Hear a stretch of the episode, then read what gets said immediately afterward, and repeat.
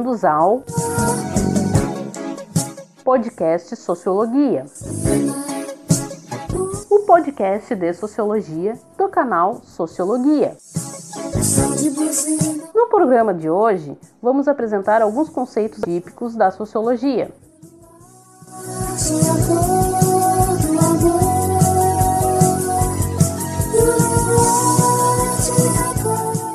Com a palavra, o professor Luiz Aristeu dos Santos Filho.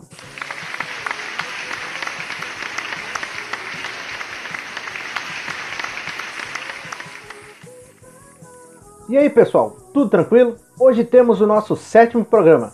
Vamos utilizar como trilha sonora do nosso podcast músicas da banda paulistana Metrô. Essa banda foi fundada em 1978, mas só passou a usar o nome Metrô em 1983. A banda é composta por Virginie Butar, vocal, Alec Raya, guitarra, Ian Lanois, teclado, Xavier Leblanc, baixo e Daniel Roland, bateria. Será que vocês vão conseguir adivinhar o motivo pelo qual essa banda foi escolhida para a nossa trilha sonora? Como fundo musical da abertura e do encerramento temos Convite ao Amor, pertencente ao disco A Gota Suspensa de 1983. Sobe o som.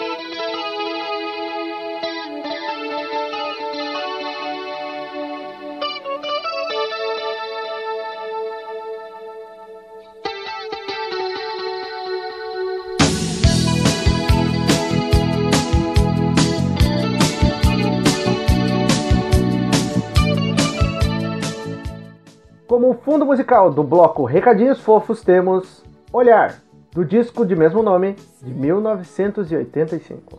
Nesse Recadinhos Fofos começamos revelando o tema da trilha sonora de nosso sexto programa, que tocou sucessos da banda Rush.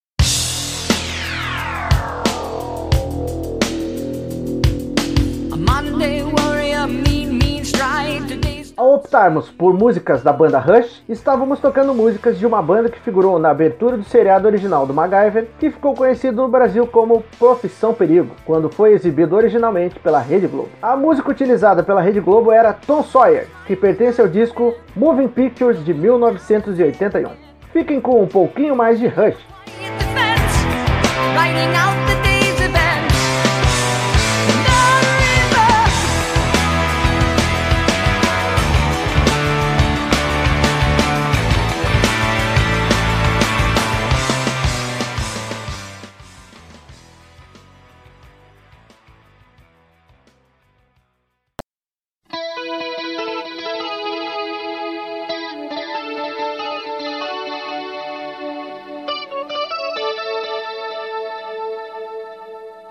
Agora vamos ao recadinhos fofos dessa semana, propriamente dito.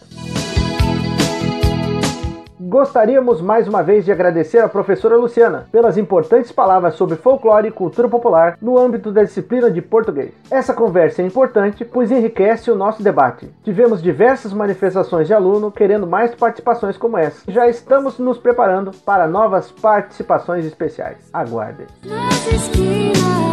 Dado esse recado, preciso comentar que a nova avaliação da disciplina sobre os conteúdos 5 e 6 já está disponível. Ela é composta por 5 questões objetivas, como as anteriores. Só há uma resposta certa para cada questão e as respostas não se repetem. Portanto, cuidado com as respostas, pois só é possível realizar um único envio e é muito fácil errar tudo. O conteúdo em texto, vídeo e podcast já foi postado no sistema, e esses materiais vão ajudá-los a responder as perguntas. Essa avaliação fica aberta até o dia 16 de agosto.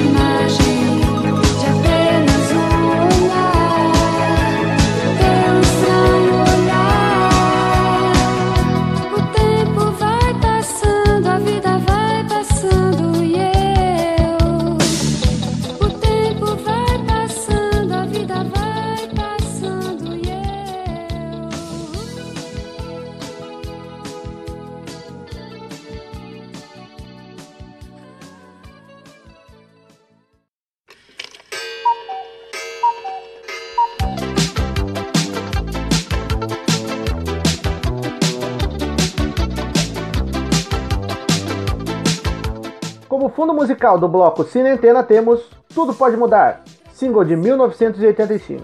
Essa música é até hoje um dos maiores sucessos da banda e da década de 80. Ela só ficou abaixo de We Are the World de Michael Jackson. A lista de filmes relacionados aos conteúdos dessa semana é composta por para o primeiro ano, O Abutre, de 2014. Filme dirigido pelo cineasta americano Dan Gilroy. Tem no elenco Jake Gyllenhaal, de Okja, Bill Paxton, de O Círculo, e René Russo, de Um Senhor Estagiário. Conta a história de um jovem desempregado que passa a ganhar dinheiro vendendo reportagens para um telejornal sensacionalista. O filme mostra como notícias sensacionalistas são criadas apenas para chocar as pessoas fazendo com que elas não se preocupem com mais nada. Eles vivem de 1988. Filme dirigido pelo cineasta americano John Carpenter, com Rod Piper, de Lanterna Verde, Cavaleiro Esmeralda. Após encontrar um par de óculos escuros normais, um homem consegue enxergar alienígenas e mensagens subliminares que fazem com que as pessoas não pensem. O filme mostra como a indústria cultural cria produtos que fazem com que as pessoas não percebam o que realmente está acontecendo. Para o segundo ano temos a Vila, de 2004. Filme dirigido pelo cineasta indiano M. Night Shyamalan. Conta no elenco com Bryce Dallas Howard, de Rocketman, William Hurt, de A Hospedeira, Sigourney Weaver, de Poder Paranormal e Joaquim Fênix, de Coringa. Em uma vila do interior dos Estados Unidos do século XIX, um rapaz sofre um acidente e quem vai cumprir a jornada pela busca de medicamentos é a sua pretendente. O filme mostra como, em sociedades simples, valores comuns podem ser cultivados. O inglês que subiu a colina, mas desceu a montanha, de 1995. Filme dirigido pelo cineasta galês Christopher Monger, com Hugh Grant, de Paddington 2, e Colin Meaney, da série Star Trek Deep Space Nine. Dois cartógrafos vão a um vilarejo no país de Gales para medir uma elevação que é o orgulho da cidade. O filme, que trata de um caso real, mostra o quanto pessoas podem ter valores comuns que garantem o equilíbrio e a coesão social.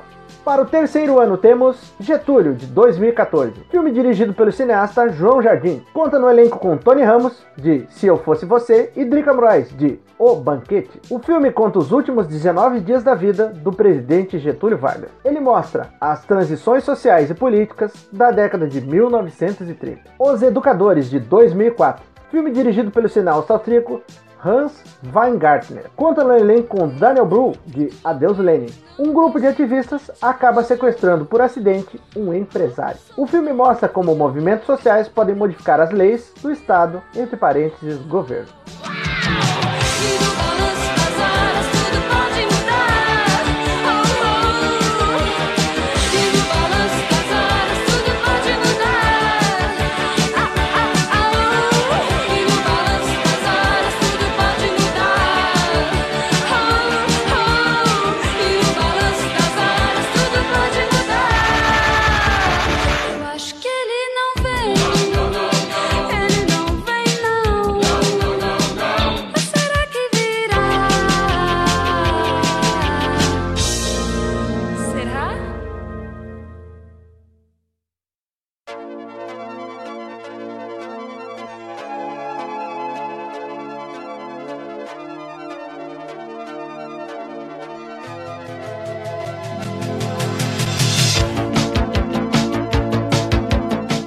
Bloco conceituando de hoje tem como fundo musical Sândalo de Dandy, do disco Olhar de 1985. Hoje vamos falar um pouco sobre os conceitos de propaganda, divisão do trabalho e administração pública. Propaganda tem como raiz o verbo em latim propagare, um termo muito utilizado na agricultura, especialmente no plantio e cultivo de uvas. O sentido político da propaganda vai surgir apenas após a Primeira Guerra Mundial, com a criação, pelos Estados Unidos, de figuras como o tio Sam, símbolo de poder e nacionalismo americano. Nesse sentido, propaganda significa a utilização de veículos e figuras de comunicação para influenciar as emoções, opiniões ou atitudes de um determinado público-alvo, com a finalidade de acessar o poder. Porém, após a década de 1950, iniciou-se o uso comercial efetivo da propaganda e hoje existe uma verdadeira indústria da propaganda. A conotação negativa do termo está ligada à ideia de que a propaganda pode ser utilizada para manipular as pessoas. Porém, em seu sentido original, a propaganda é ideologicamente neutra, não possuindo compromisso com a adesão a uma agenda política ou a mudança de atitude, mas sim a divulgação de um conteúdo. Especialmente durante a Segunda Guerra Mundial, o nazismo levou à divulgação de certos ideais conservadores racistas de extrema direita e as influências da propaganda e a manipulação foram testadas aos seus limites. A partir daí, ficou ainda mais difícil separar a ideia de propaganda do conceito de manipulação. Se hoje estamos diante de um debate sobre fake news, é porque elas representam uma discussão sobre os limites da manipulação. A informação deve sempre levar as pessoas a uma interpretação sobre como o mundo funciona e qual é o lugar dos seres humanos nele. Porém, a mentira e a manipulação vão ferir os ideais e atrapalhar o desenvolvimento da cultura popular e das verdadeiras tradições de um povo. A divisão do trabalho vai ocorrer por força de processos econômicos típicos do capitalismo. Em sociedades simples, os trabalhos são mais ou menos iguais, não havia necessidade ou a preocupação com a eficiência e eficácia produtiva, desde que cada pessoa conseguisse produzir o necessário para a sua subsistência. Porém, a reorganização do âmbito do trabalho a partir do capitalismo levou ao surgimento da ideia da especialização de funções, que levou à divisão do trabalho. Atualmente, a lógica da divisão do trabalho perpassa tudo. Na escola, por exemplo, temos diversas disciplinas que têm como responsável um professor diferente. Esse professor tem como foco uma única área de especialidade, é a complementaridade das funções que une uma função à outra. A noção de administração pública foi criada para substituir a administração patrimonialista, típica do absolutismo. A partir das discussões sobre a separação entre público e privado, é que o político passa a se transformar em administrador público. E a administração pública surge a partir da noção liberal de Estado, entre parênteses governo, segundo a qual eram necessários apenas quatro ministérios: Ministério da Justiça, para orientar a polícia, Fazenda, para orientar a economia, Defesa, para orientar a paz e Relações Externas, para orientar a relação com outros países. Porém, esse modelo não conseguiu superar as pressões econômicas do entre-guerras e da crise de 1929. Tornou-se necessária então a ascensão de um Estado, entre parênteses governo, capaz de determinar os rumos da economia para garantir o respeito à vida e à dignidade humana. É a operacionalização desses princípios liberais que faz surgir o Estado Social. O Estado Social vai criar os direitos sociais e a expansão de funções que tornou necessário ao Estado Social ser robusto e complexo. A noção de administração pública gerencial introduz a lógica empresarial que vai causar a ascensão do neoliberalismo na década de 1980. Ela tem como fundamento a descentralização e a delegação de funções, recursos e atribuições organizações com poucos níveis, confiança limitada, o controle por resultados e não mais por processos, e a administração voltada para as necessidades do cidadão. No Brasil, a administração pública gerencial começou a ser desenhada na década de 1930, proliferando até o início do regime militar. Ela retorna apenas com as reformas da década de 1990 e 2000. Já na segunda década do século 21, vai ocorrer uma espécie de retomada do Estado liberal, mesmo que esse modelo já tenha sido superado, pois não conseguiu atingir seus objetivos. E esses foram os nossos conceitos de hoje, pessoal.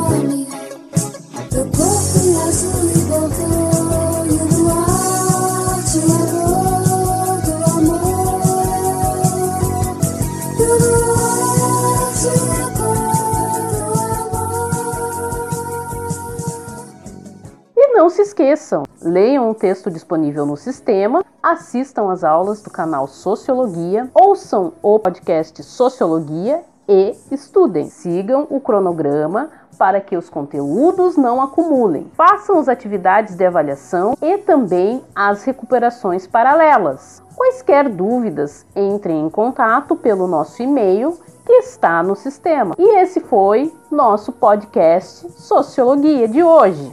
Até o nosso próximo programa. Música